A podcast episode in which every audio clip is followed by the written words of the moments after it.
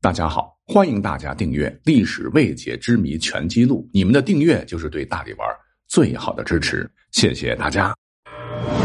由喜马拉雅联合大历史独家推出探秘类节目《历史未解之谜全记录》，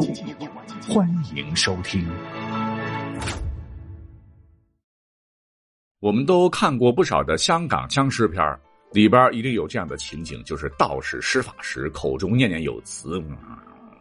朱砂画符咒，点燃空中一抛，桃木剑上抹狗血，向天一指。”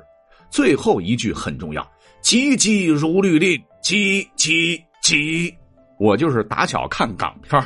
把这个“急急如律令”啊，然后背下来的啊。那咱们现在都是张口就来了，念出来“急急如律令”啊，感觉很深入人心，很牛掰的样子。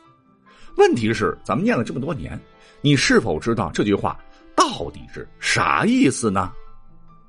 首先，呃，现在肯定是本土神仙太上老君的弟子们在使用了。可您不知道的是，哈，急急如律令最早使用他们的可不是道士，而是汉朝的政府公务员。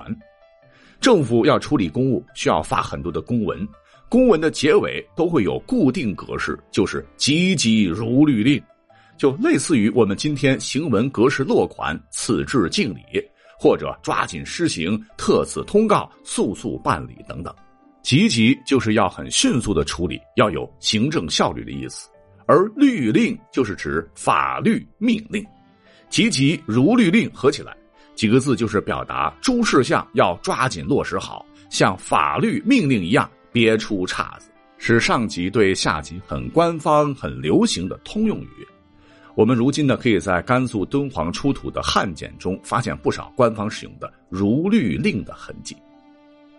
据《后汉书·三国志》又记载说，东汉末年外戚宦官专权，导致政治腐败，百姓民不聊生。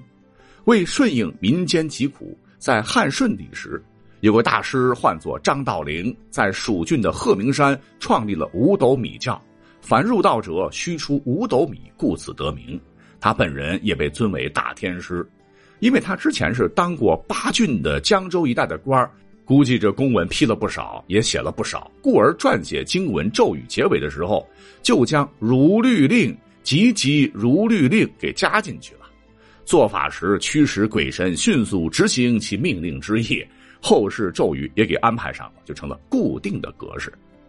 如果说前头再加上太上老君啊，太上老君急急如律令，大幅加成，以其名义发出法旨，调动神仙驱魔降妖，古代老百姓会觉得更稳，心里更踏实。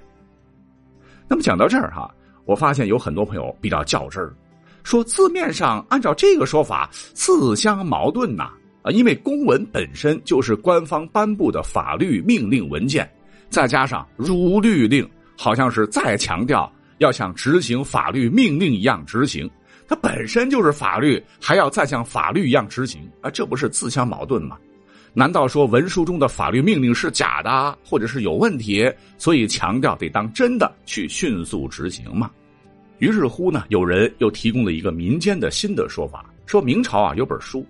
是中国古代启蒙的儿童读物，叫《幼学琼林》。里边有一句话叫做“雷部至节之鬼曰律令”，啊，意思是律令原来是周穆王时期一个人名。周穆王呢，就是传说西巡在昆仑山和西王母，然后卿卿我我，差点国家被推翻的那个主。传说律令此人是行走如飞，快如闪电，此后成为了雷部的小鬼儿。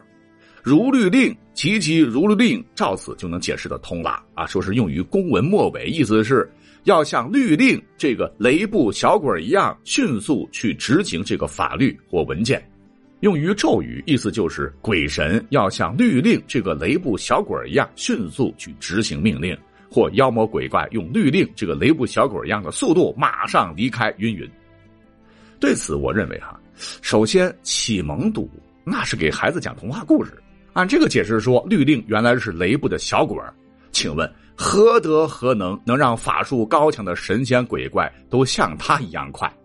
一个跟头十万八千里的孙悟空不比他强。如律令，你可以改成如悟空啊！而且我个人还觉得哈，写信结尾，你像此事敬礼，这个如律令应该跟这个一样，是一种约定俗成的一个套路，没必要就此纠结啊。所以儿童童话这个解释是很苍白的哈，我们就听听罢了。